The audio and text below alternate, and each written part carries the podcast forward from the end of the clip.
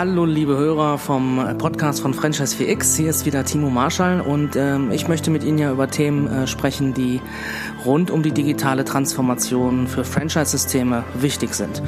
Und heute bin ich zu Gast ähm, bei einer ähm, ganz lieben Bekannten mittlerweile. Wir haben schon so einige Projekte auch zusammen gemacht, sagen wir gleich auch nochmal was zu, bei Christiane Bausback von äh, N&P Industrial Design in München.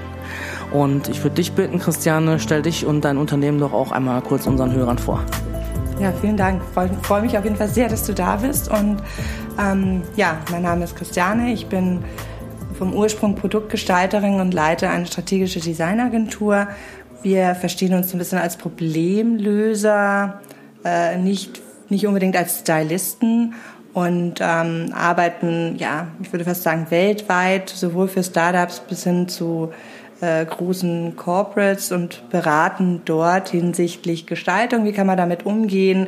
Äh, wir übertragen das auf Produkte, wir übertragen, übertragen das in den Digitalbereich, wir übertragen, sagen wir mal, eine definierte Brandlogik auf äh, Service Solutions und sehen das auch wirklich so als das Ziel an, dass man Produkt und digital in Kombination mit Service Solutions immer gemeinsam betrachten muss, um dem End-User oder dem, der damit arbeitet, der damit in, in Berührung kommt, auch wirklich so eine ja, sehr holistische und aber auch kohärente Brand Experience oder ähm, ja, Experience zu geben. Und ähm, ich habe ja schon mal euch auch live arbeiten sehen dürfen bei einem Projekt, bei dem wir gemeinsam unterwegs waren. Das war der Vienna Startup Moonshot, der jetzt ähm, zum, zweimal schon stattgefunden hat, 2017 und 2018. Und wir sind ja gerade in der Vorbereitung hier für den nächsten äh, Startup Moonshot in München. Das wird der dritte sein. Und ähm, diesen, äh, sage ich mal, Design Thinking Prozess, den ihr da zumindest mal angerissen habt, ähm, vielleicht ist der auch im, im, im alltäglichen Tun etwas etwas ähm, äh, ausladender.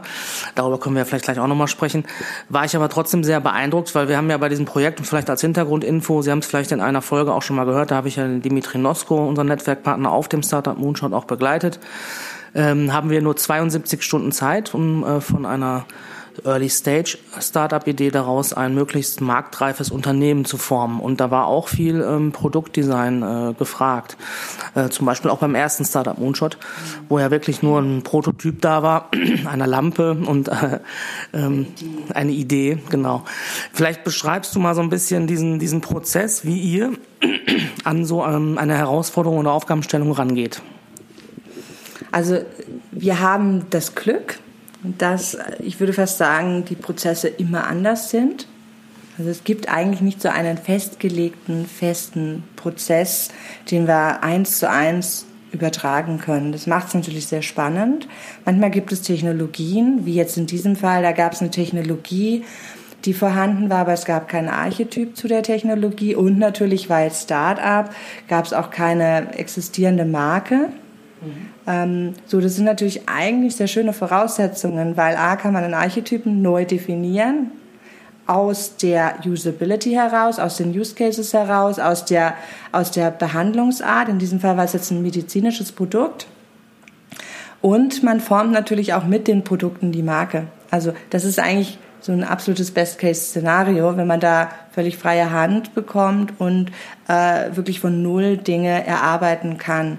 Sehr, sehr oft ist es ja so, dass es existierende Marken sind, existierende Firmen äh, mit einer gewissen Historie. Da geht man etwas, ich sage jetzt mal, vorsichtiger mit um. Ja, also Startups springen für uns immer komplett in die, in die Future. Wir nennen das dann Competing Visions of the Future. Da springen die Startups sofort hin. Wenn wir etablierte Unternehmen haben, müssen wir eher in Produktzyklen und Roadmaps, Design- und Produktroadmaps denken. Dort geht es eigentlich eher dann darum, dass man schauen würde, ne, also wie verändert sich der Use Case? Habe ich eine neue Zielgruppe? Warum machen wir das? Ist es, ist es einfach nur um die Marke, um neue Features äh, ähm, nach außen hin zu zeigen? Also man muss da schon erstmal das Grundsetting verstehen. Jetzt bei der Situation, dass, als wir das Startup gemeinsam mehr oder weniger zum Leben erweckt haben, äh, die Idee da war, da gehen wir natürlich so vor, dass wir uns erstmal anschauen, wer nutzt das. Also wir, wir springen immer sofort auf den End-User und springen, wir rollen mehr oder weniger das Pferd von hinten auf. Also auch bei einem B2B, 2C Produkt ist uns erstmal derjenige wichtig, der damit arbeitet. Weil wenn der nicht damit arbeiten kann, werden die Stakeholder dazwischen niemals entscheiden, dass dieses Produkt jemals gekauft wird. Das bedeutet, in diesem Fall äh, war es nicht klar, ist es für den medizinischen Bereich oder ist es für den veterinärmedizinischen Bereich im Einsatz. Das heißt, wir haben uns erstmal unterschiedliche Use Cases angeschaut, Szenarios, dann natürlich geschaut, wo, wo haben wir ne, den, den größten Wirkungsgrad auch, sind in die Medizintechnik gegangen und haben uns dann angeschaut, wer nutzt das Gerät und aber auch, wie fühlt sich das an für denjenigen, der damit bearbeitet, also im positiven Sinne, der damit behandelt wird. So, ja. das heißt, wir haben eigentlich immer so ein unterschiedliches Setting. Und dann gibt es den nächsten Stakeholder, nämlich derjenigen, der es produziert. Da wir das Pferd von hinten aufrollen, heißt es, wir schauen uns erstmal die Schwester, den Arzt, wen auch immer an, die damit arbeiten. Das muss von der Usability optimal sein. Das muss aber auch ein langlebiges Produkt sein. Und diese ganzen na, Kriterien, die da entwickelt werden, relativ schnell, die werden übertragen auf die Gestaltung. Normalerweise würde man nicht ein Konzept entwickeln, sondern ich sage jetzt mal drei bis fünf dort auswählen und das immer weiter verdichten und trichtern. In 72 Stunden hat man natürlich jetzt nicht die Zeit, äh, drei bis fünf Gestaltungsvorschläge, ich sage jetzt mal mit unterschiedlichen auch Grundkonzepten, mhm. also wie ist sowas aufgebaut. Auch dort kann man ja hergehen und kann sagen, es gibt einfach unterschiedlichste Arten, so ein Gerät aufzubauen. Das würden wir normalerweise machen, diese gegenüberstellen. Jeder Vorteil hat natürlich auch wieder gewisse Nachteile, so dass dann der Endkunde auch wirklich ja abwägen kann und wir helfen dann auch mit Entscheidungsmatrixen, äh, sagen wir mal, eine Entscheidung wirklich zu fällen. Mal sind die Kosten höher, dafür gibt es einen Benefit auf der anderen Seite. Also und das ist ja genau dieses Abwägen. Mhm. Und es geht vor allem auch bei uns immer wieder, also wir versuchen uns nicht nur empathisch in den End-User zu versetzen, sondern ganz, ganz wichtig, empathisch in unseren Kunden zu versetzen. Weil das bringt überhaupt nichts, auch für, für Kunden gewisse Produkte zu entwickeln, die eigentlich für die ja nicht bestimmt sind. Also wir müssen schon auch das Setting verstehen, die Firma verstehen, die Menschen, die dahinter stehen, die müssen wir verstehen, um dafür entwickeln zu können. Das heißt, wir tauschen eigentlich kontinuierlich unsere Rollen und das machen wir mit Design Thinking Methoden, die ähm, ja, äh, ich muss ganz ehrlich sagen, sehr sehr oft ist es genauso wie beim Moonshot gar nicht strukturiert, sondern sehr äh, chaotisch im Sinne von ein, eine geordnet, ein, ja, eine geordnetes Chaos, wo die Teammitglieder automatisch unterschiedliche Blickwinkel annehmen. Das ist ja so wie in einer Familie. Kommt das erste Kind, ist es so, äh, das zweite Kind ist nie identisch, sondern nimmt genau die entgegengesetzte Rolle. Also jeder findet so seinen Platz. Oh ja.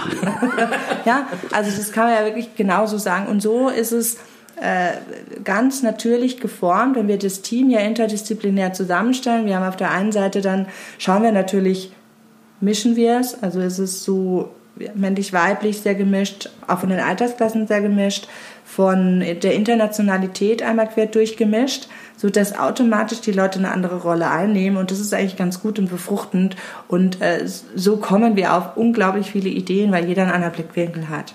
Wichtig ist, dass man am, am Ende des Tages, also es gibt eigentlich so zweimal drei Dreigestirne. Einmal dieses Sweet Spot, das ist die Desirability, Feasibility und Viability. Da geht es um das Dreigestirn von wirklich Gestaltung im Sinne von Desire, Look and Feel, dann die Feasibility, es muss auch irgendwo machbar sein, sonst bringt das Ganze nicht. Und die Viability, man muss Business damit gestalten können. So, dieses Dreigestirn. Also auf die Straße bringen sozusagen richtig, von. Ne? Richtig.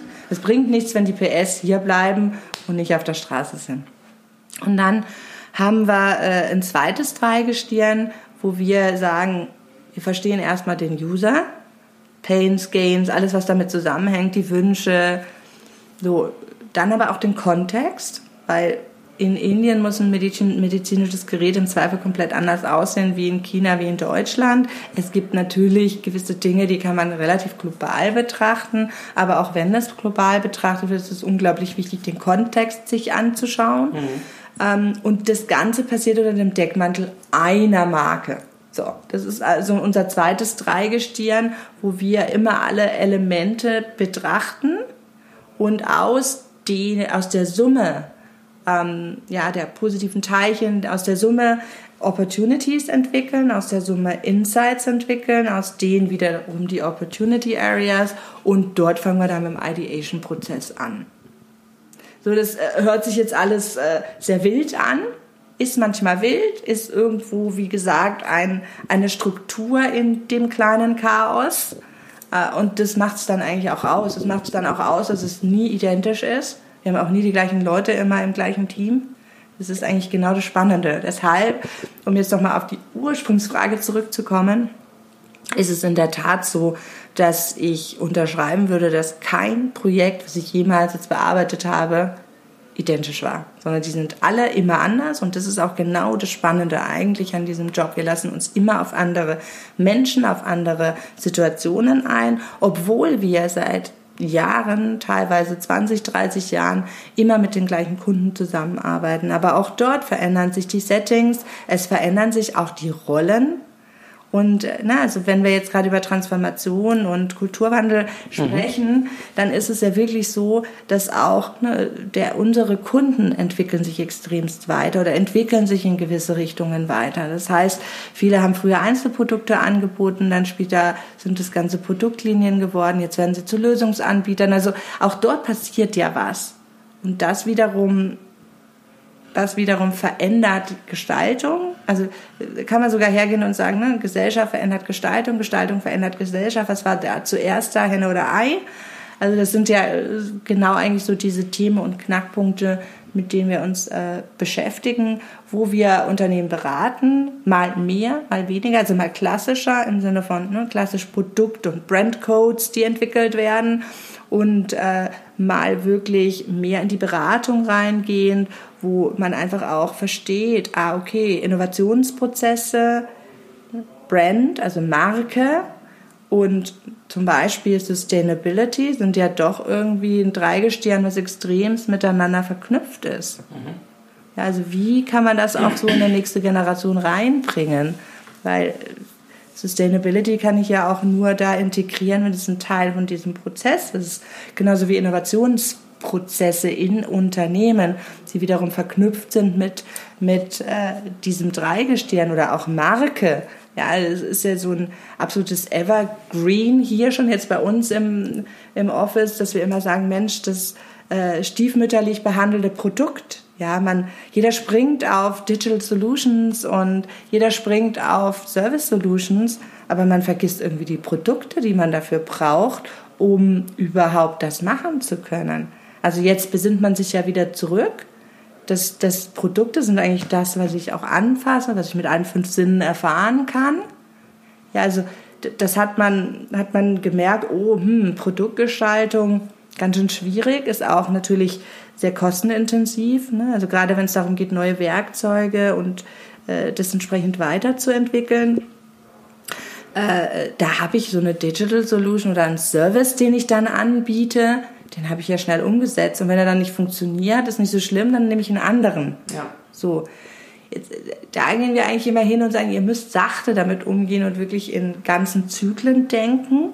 Also das heißt, vielleicht kann ich ein Produkt je nachdem, was es denn genau ist, ob es ein Konsumprodukt ist oder eher ein, ein, ein ja, Mobilitätskonzept zum Beispiel, also die einfach länger auch auf der Schiene, auf der Straße in der Luft sind, da muss ich natürlich anders mit umgehen.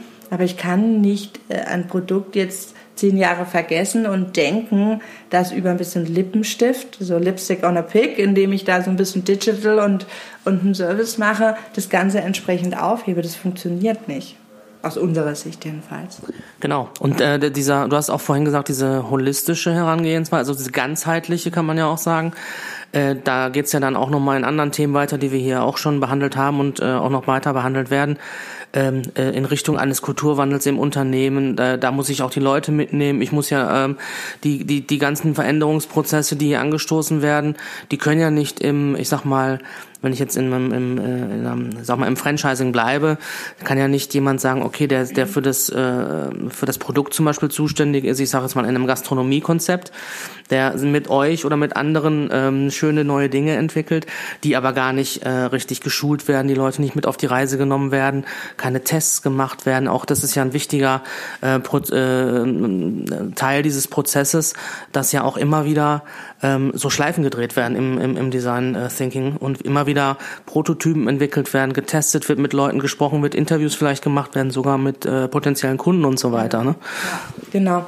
Also ich hatte mal vor 20 äh, Jahren oder 15 Jahren in einem Corporate gearbeitet, große Designabteilung und dort den Innovationsbereich mit aufgebaut. Und das Interessante war, da wurde rechts und links genau das Gleiche entwickelt die haben nicht miteinander, also das war, das war schon, ne, also Designbüro äh, in einem Corporate, das heißt dort schon eine, eine offene Struktur, wie man es eben auch so ein bisschen jetzt aus den jetzigen Büroräumlichkeiten äh, kennt.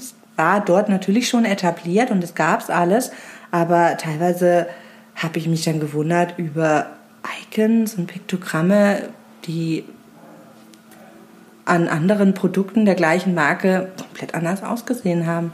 Wo man dann gesagt hat, ey, Moment, also das muss man doch irgendwie übergreifend machen.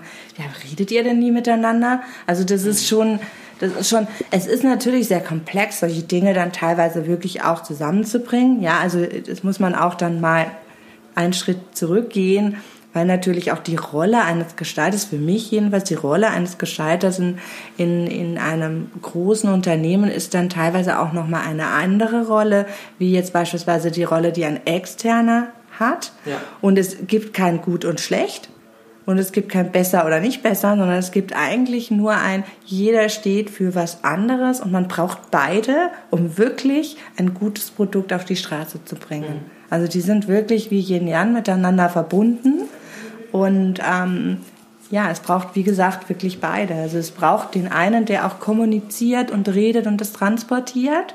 Und es braucht äh, auf der anderen Seite natürlich auch einen, sage ich jetzt mal, einen, der die internen Prozesse gar nicht kennt, keine Befindlichkeiten, keine Politik, keine, alles, was damit so zusammenhängt. Das wird erstmal eliminiert.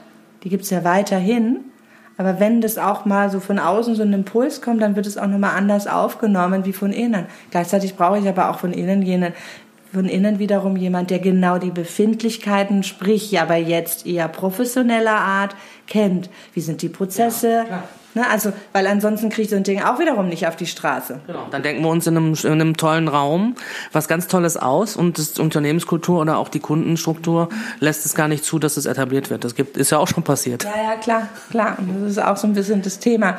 Also ich finde es eigentlich hochspannend und wenn man, wenn man dort, ähm, und das ist ehrlich gesagt, würde ich sogar sagen, von A, Unternehmen zu Unternehmen unterschiedlich und natürlich auch von Sparte zu Sparte unterschiedlich.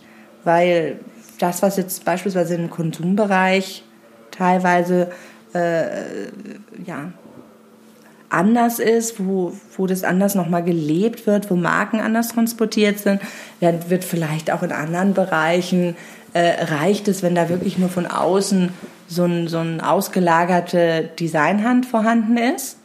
Mhm. Teilweise funktioniert das ja wunderbar und gut und teilweise ist es aber eben auch wichtig, dass es Sprachrohre im Inneren gibt die das dann nochmal pushen, fördern, reintragen. Aber es ist teilweise wirklich hochinteressant, dass wir hier außen angerufen werden für interne Geschichten. Also, ne, also dass es heißt, äh, wie war denn das damals nochmal? Gab es denn da nicht irgendwie was Ähnliches? Und das eigentlich bei einem, ja, dass es eigentlich außen zusammenläuft, was, was intern nicht kommuniziert wird. Jetzt ist natürlich auch vollkommen klar, man kann auch nicht intern alles kommunizieren, da wären wir ja nur am Reden. Also das ist ja genauso dieses, dieses, wie viel Information brauche ich, wie viel ist dann irgendwann auch mal zu viel, weil ich ja. mich dann gar nicht mehr aufs Doing konzentrieren kann. Das ist ja bei uns auch, bei uns ist es ein bisschen einfacher, weil wir ja immer wieder uns zurückziehen und dadurch automatisch zum Doing kommen. So.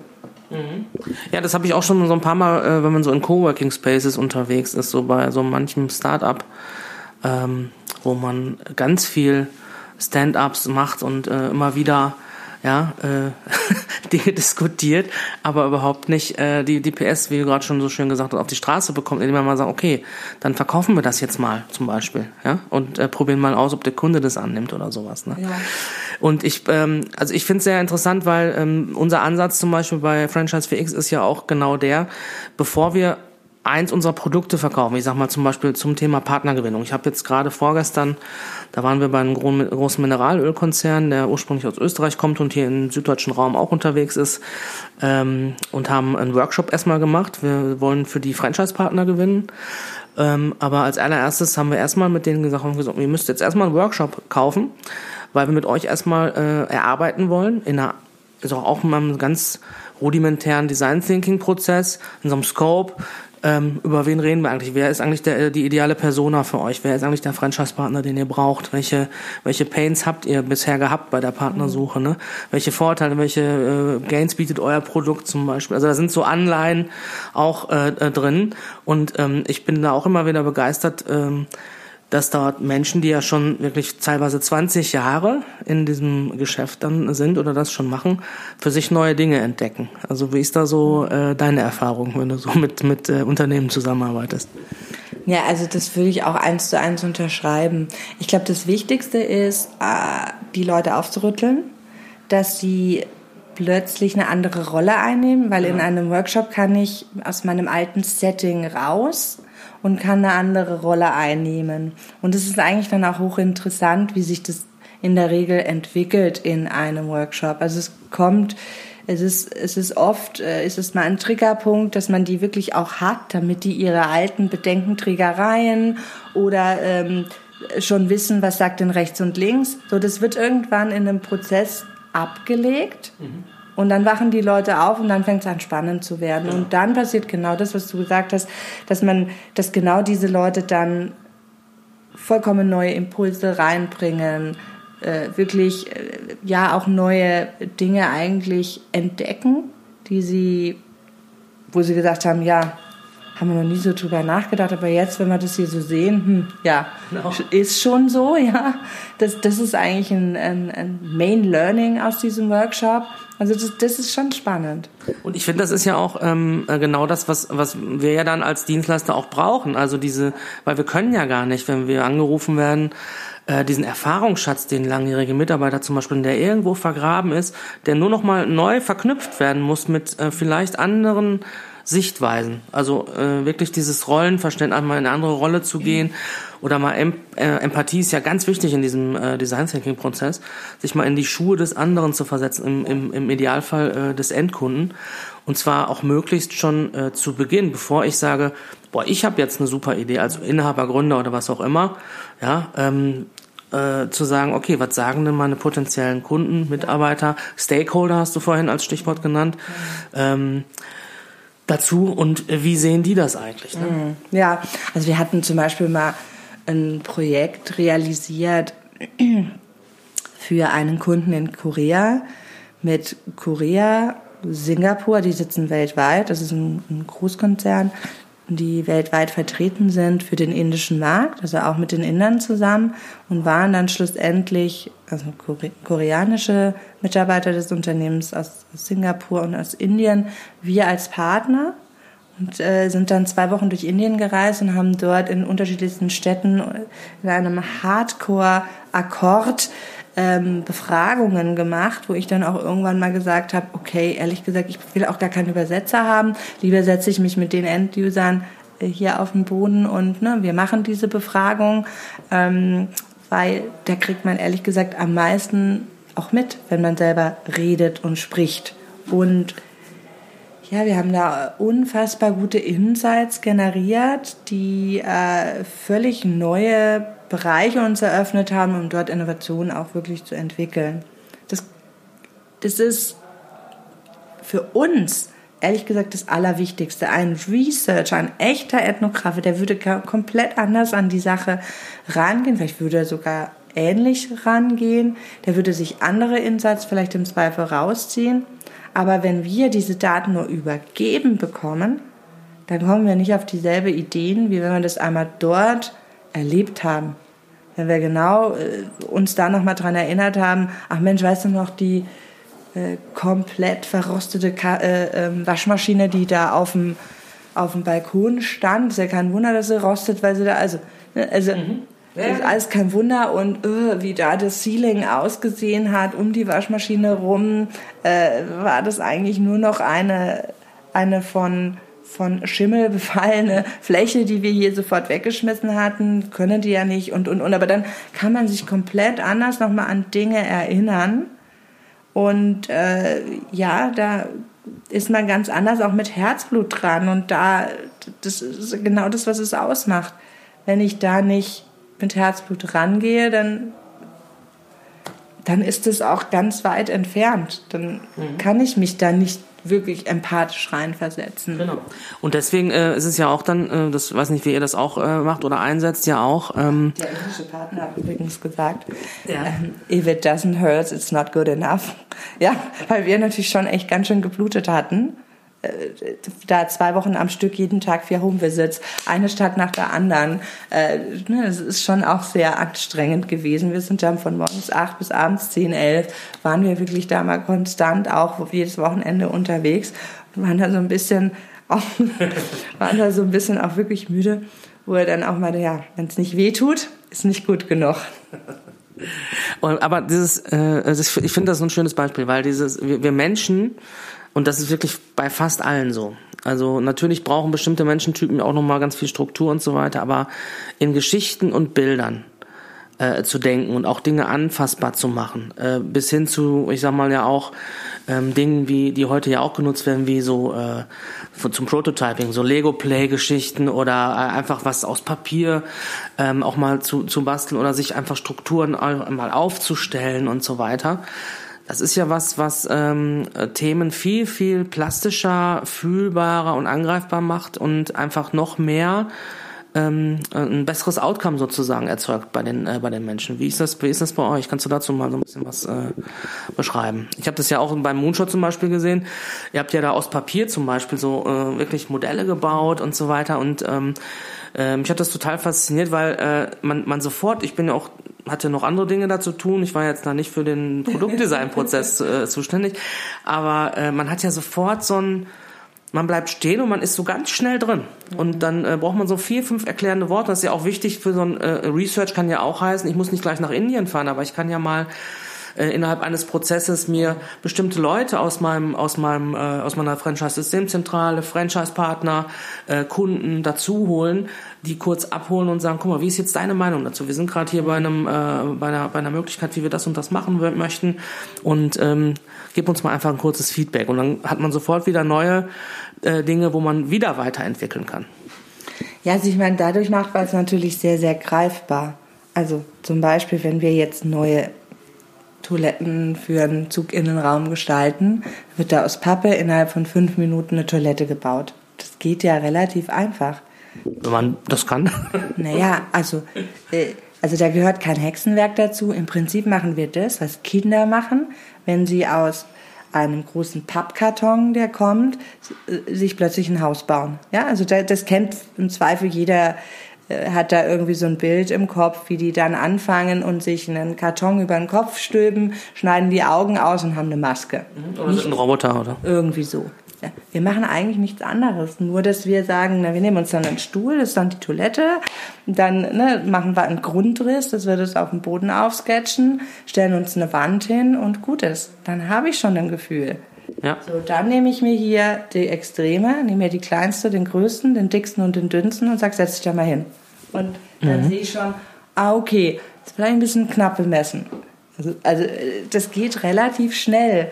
Das Schöne ist, dass man da ein ganz gutes Gefühl für so einen Raum bekommt. Also wenn es jetzt sowas ist. So wenn wir, wenn wir eher, ich sage jetzt mal, ein Gerät entwickeln, was in der Hand liegt, mit dem, mit dem ich arbeite, dann ist es ja umso wichtiger, dass ich mir die Größenverhältnisse zu, hier mal eins zu eins vorstellen kann. Entweder es wird ausgedruckt und es wird Tag, Tag, Tag oder ne, es wird dann wie, wie so ein Schnitt äh, zusammengeklebt und dann hat man eine Größenvorstellung oder wir suchen uns ganz oft einfach schnell Sachen, die hier sind. Wie groß ist es ungefähr? Ah ja, so und so und so. Dann sucht man sich irgendwas, baut da was drumherum, klebt was an und sagt, hm, hm, hm, nee, ist viel zu groß, da müssen wir dran arbeiten. Warum ist denn das so groß?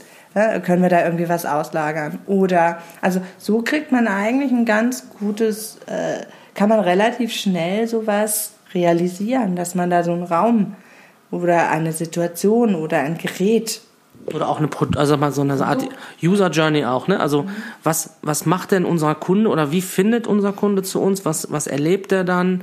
Ähm, Habe ich ja auch gesehen. Das war ja damals für diese äh, Nanolight-Geschichte mhm. bei dem Moonshot. Ähm, ähm, ich glaube, so ein, so ein Use Case war ja, glaube ich, Altenpflege. Mhm. Also eine mobile Altenpflegerin und dann wird das bestrahlt mit der Lampe und so weiter.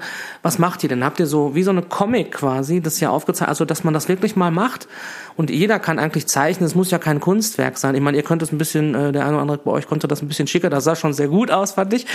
Ähm, äh, äh, ich probiere mich dann auch immer so in den Workshops und äh, äh, es, es hilft tatsächlich ja einfach ähm, für ähm, im Bereich Storytelling äh, da auch ein bisschen zu arbeiten und den Leuten äh, die Leute einfach mal eine Geschichte erzählen zu lassen. Wie geht es denn, wenn ich mich oder ich mich als neuer Partner bei euch bewerbe?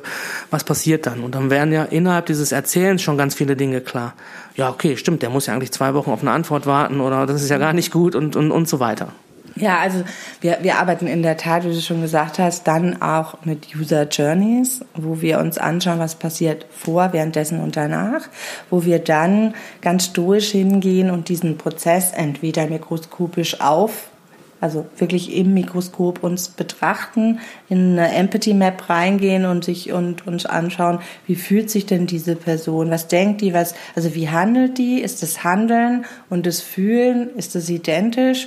Oder handelt die mit einem Lächeln und ist eigentlich mega genervt, also, ne, also das sind die Sachen, die man sich da so ein bisschen anschaut und da äh, entstehen diese Pain Points, von denen wir vorher gesprochen haben und aus diesen Pain Points versuchen wir glückliche Momente, Magic Moments, äh, Magical Moments zu entwickeln, die im Prinzip hatte ich letztens mal einen Vortrag gehalten über die Integration der fünf Sinne in den Designprozess. So, und da geht's ja auch so ein bisschen, da kann man ganz schöne Beispiele finden, um ehrlich zu sein.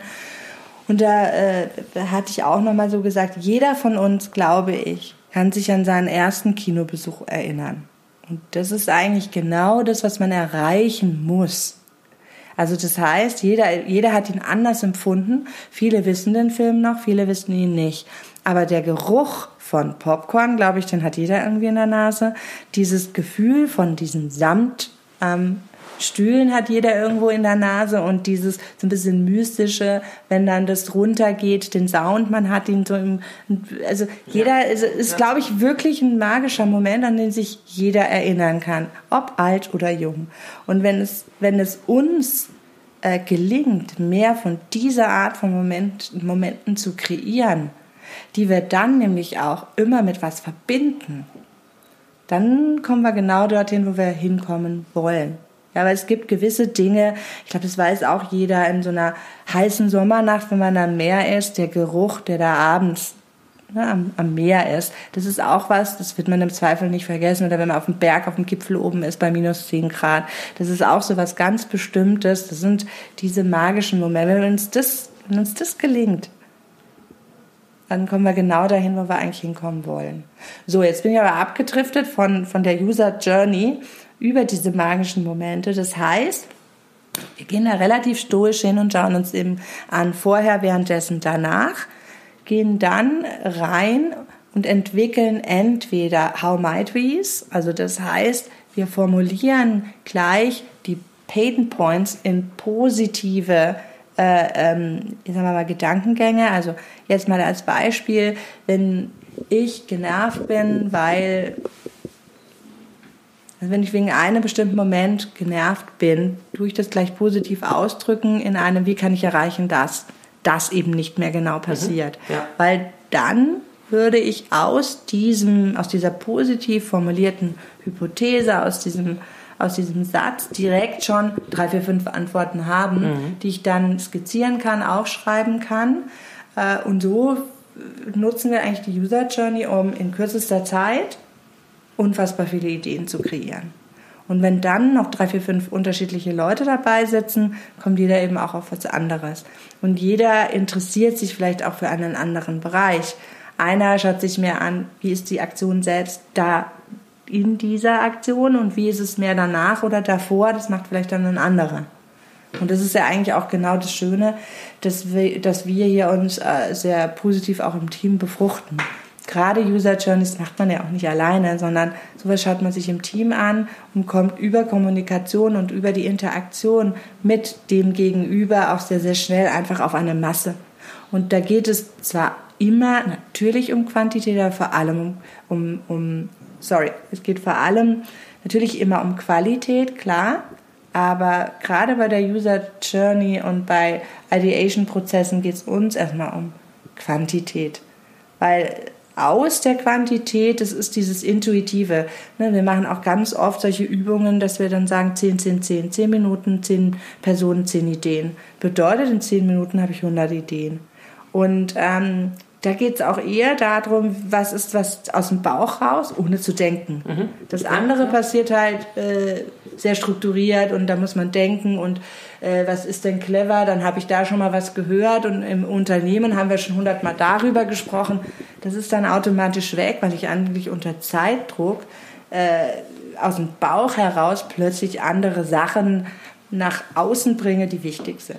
Und die ich im normalen Alltag vielleicht gar nicht so mache, weil ich immer äh, erstmal mich in einem Meeting äh, vorher vielleicht überlege, ja, weil äh, durch durch Hierarchien sage ich das jetzt und so. Da geht ja ganz viel verloren an an an äh, auch ich sag mal ähm, kollektiver Intelligenz und und Spirit und äh, aber auch an Ideen.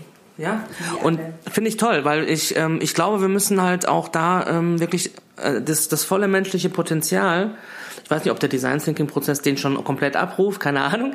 Aber ich äh, durch die unterschiedlichen Herangehensweisen und Phasen, die ich ja dort habe, ähm, versuche, versucht man ja wirklich sehr ganzheitlich mit, ähm, äh, mit, mit, mit verschiedenen ähm, äh, Playern, die dann auch da äh, dabei sind, ja verschiedene Aspekte herauszubekommen, wie, wie Ideen oder wie Dinge entstehen können. Und äh, das ist was, was, was mich total fasziniert hat und äh, wo ich mich mit auch seitdem beschäftige und für, für Trainings und Coachings bestimmte Dinge daraus auch einfach nutze. Und äh, das finde ich total spannend, was dabei rauskommt, was man da wirklich rauslocken kann mhm. aus den Menschen. Ne? Also ich würde es eins zu eins wirklich so unterschreiben. Und ich meine, äh, ich, ich sage immer, strukturierte Design Thinking Prozesse sind besser wie gar keine. Aber wenn die frei sich neu finden, ist es das Beste, weil dann kommt es aus dem Bauch raus und dann ist es wirklich das, was die Leute fühlen und was sie dann auch, wo sie dann auch zu 100 Prozent dafür gerade stehen. Es ist auch hier bei uns im, im, im Team. Ich kann, ich versuche schon auch immer auch die Teams so zusammenzustellen, logischerweise, dass die Inhalte der Projekte auf das Teamsetting gut funktioniert.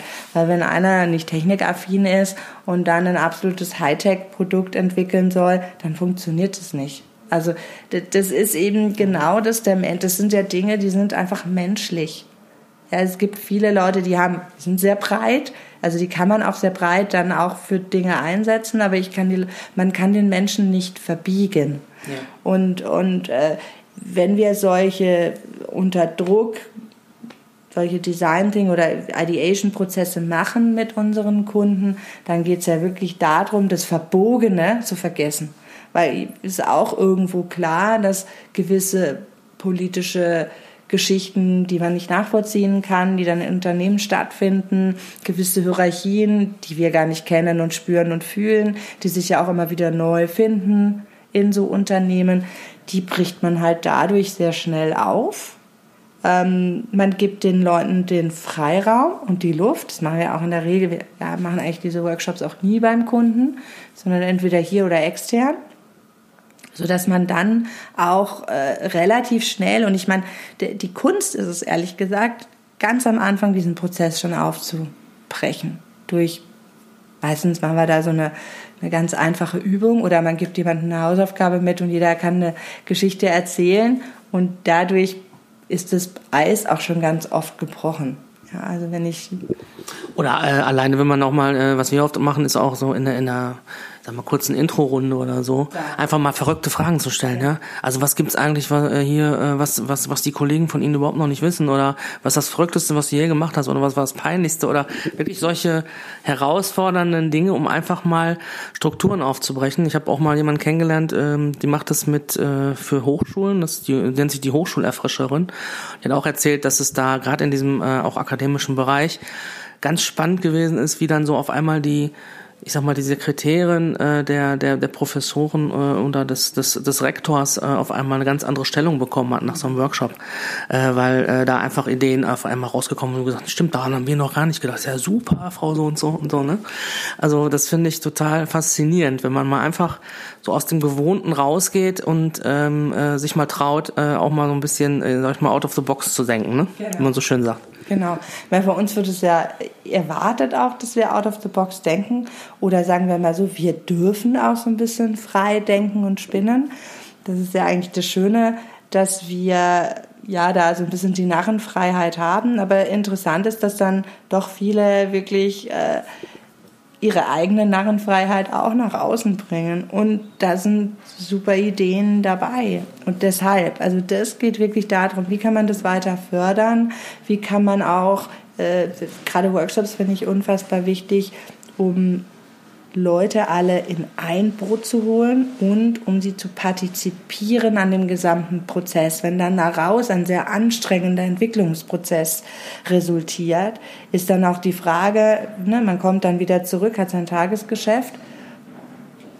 Da stehen ja auch viele da und sagen, uh, wie soll ich das denn jetzt bitte äh, realisieren? Ich muss ja, mein Workload wird nicht weniger. Ja. Jetzt kommt es on top. Wenn ich allerdings da dabei war und das vielleicht sogar mitgetriggert habe in bestimmte Richtungen, dann ist ja mein Herzblut wieder ganz anders dabei. Ja, und, und bin auch bereit, vielleicht äh, nochmal ja. vielleicht ein bisschen äh, den extra Schicht zu machen oder sowas, ja? Da wird man bestimmt die extra Meile gehen dafür, weil das ist ja auch ein Teil von einem dann geworden. Und das finde ich eigentlich wirklich das Schöne und das Interessante, weil wir kommen in unser Setting hier zurück, was weiterhin so frei ist und so frei denkt. Die kommen oftmals in ihre Settings zurück, die eben nicht so frei denken. Und da ist es dann die Kunst, wie kann ich das aufrechterhalten? Weil die müssen ja den Spirit, den man da mitnimmt, der muss aufrechterhalten werden und dann also ja auch bestenfalls in irgendwelchen monatlichen Schurfixen beziehungsweise im weitergehenden äh, äh, Workshops, dass dieser, dass dieser Spirit dann nicht verloren geht. Oder ich traue mich sogar tatsächlich mal agile Frameworks oder beziehungsweise Arbeitsorganisationsstrukturen, wie ich das im Podcast äh, mit, einer, mit der Sarah ähm, Jan Möcke zum Beispiel besprochen habe, zu machen, wo ich dann halt auch Dinge, die jetzt mal aus der Softwareentwicklung kommen, dass ich äh, mit Scrum arbeite, mit täglichen Stand-ups arbeite oder wöchentlichen Stand-ups arbeite, teamübergreifend arbeite, ne, intern einfach äh, Feedback-Schleifen anders mache. Das klassische Mitarbeitergespräch hat eigentlich aus meiner Sicht heute auch ausgedient, kann man auch anders organisieren. Ähm, da bieten wir Ihnen auch, liebe Franchisegeber, eine ganzheitliche Beratung, entweder über mich, meine Partner oder auch äh, erweiterte Netzwerkpartner. Ähm, ja, ähm, liebe Christiane, ich äh, finde, das war sehr, sehr ähm, spannend. Wir haben, äh, wir könnten wahrscheinlich auch noch ein bisschen länger weiterreden. Ich habe ja. gemerkt, es war so ein schöner Flow im, im Gespräch. Äh, vielen, vielen Dank, dass ich, äh, dass du dir Zeit genommen hast. Ähm, ich weiß, ihr habt äh, zwei wichtige Deadlines äh, hier heute oder diese Woche noch, ähm, hast du mir gerade erzählt im Vorgespräch. Von daher nochmal wirklich äh, meinen herzlichen Dank, dass ich äh, hier gerade zu Gast sein darf, dass du dir die Zeit genommen hast und äh, den Franchisegebern äh, und den Hörern von mir etwas äh, Inspiration in Richtung Design Thinking gegeben hast. Und das ähm, so spannend, dass äh, ich glaube und hoffe, dass da die Bereitschaft da ist, da mal diesen Weg zu gehen mit, äh, mit uns zusammen. Und ähm, ja, vielen Dank nochmal. Vielen Dank dir, weil hat mir eine wahre Freude, war eine wahre Freude, hier heute Morgen zum Frühstückskaffee äh, ein bisschen zu plaudern. Und ähm, ja, also auch von meiner Seite, äh, es ist ein wichtiger Teil und der sollte immer, immer mehr Platz einnehmen. Ähm, man muss natürlich schauen, sucht, dass man sich die richtigen Partner für solche Sachen sucht und dass man da auch ein richtiges Setting sucht. Aber es ist unglaublich wichtig. Klar gibt es das normale Doing, das darf man nicht vergessen. Ja, das muss parallel sein und trotz alledem braucht es diese Peaks, um da auszubrechen, um da wirklich auch äh, ja sich neu zu setzen, neue Inspirationen, neue Ideen zu bekommen, Ideen zu bekommen und um dann eben auch Unternehmen voranzutreiben, weil ja rechts und links passiert genau das Gleiche und das muss man sich einfach auch immer wieder in, in muss man sich immer wieder ins Gedächtnis rufen. Äh, man muss weitermachen. Stillstand geht nicht. Toll, dass du das nochmal sagst. Äh, eine wichtige Botschaft auch im Buch bei mir. Äh, Disruption, wir reden über äh, ja, disruptive äh, Elemente. Sie haben viele junge Menschen, die äh, als äh, tolle Ideen haben, die sich anschauen, okay, wie ist das bestehende Produkt äh, problemorientiert, nutzerorientiert denken, die sagen, okay, guckt euch das mal bitte an und das können wir doch besser machen. Und dann können sie sicher sein. Ähm, ich habe gestern war unser Franchise 4X Innovation Lab bei Google hier in München. Ähm, sehr spannend, toller Tag auch. Und der Torben Brodersen, der Geschäftsführer vom Verband, ähm, hat ein kurzes Grußwort gesprochen und hat so ein bisschen erzählt, äh, er hat letztens den Manfred Maus, das ist der Gründer von Obi, äh, einer der Franchise-Pioniere in Deutschland. Der möchte jetzt sozusagen sein, äh, seine Erinnerungen schreiben und das Ganze, wie er das aufgebaut hat. Und ähm, der hat ihm erzählt, ähm, die Nummer eins bei den Baumärkten heutzutage ist nicht mehr Obi. Wer ist die Nummer eins bei den Baumärkten? Hornbach. Amazon. Amazon ist tatsächlich äh, von den verkauften Artikeln her, also Schrauben, alles und so weiter, haben die Baumärkte abgelöst. Das muss man sich vorstellen, ja. Also überlegen Sie bitte, wenn Sie stationäre äh, Dienstleistungen und so weiter anbringen, wie können Sie den Service drumherum erweitern? Wie können Sie ähm, in der Customer Journey Ihren Kunden noch mehr Nutzen, noch mehr Verbundenheit zur Marke bieten? Und ähm, wir unterstützen Sie gerne dabei. Ähm, Nochmal vielen Dank. Ist toll hier bei euch in München. Und ähm, ja, mein Name ist Timo Marschall. Das war der Podcast von Franchise 4X. Alles rund um die digitale Transformation für Franchise-Systeme. Ich hoffe, Sie hören uns, äh, wir hören uns wieder beim nächsten Mal und ich wünsche Ihnen maximale Erfolge für Ihr Franchise-System. Bis bald.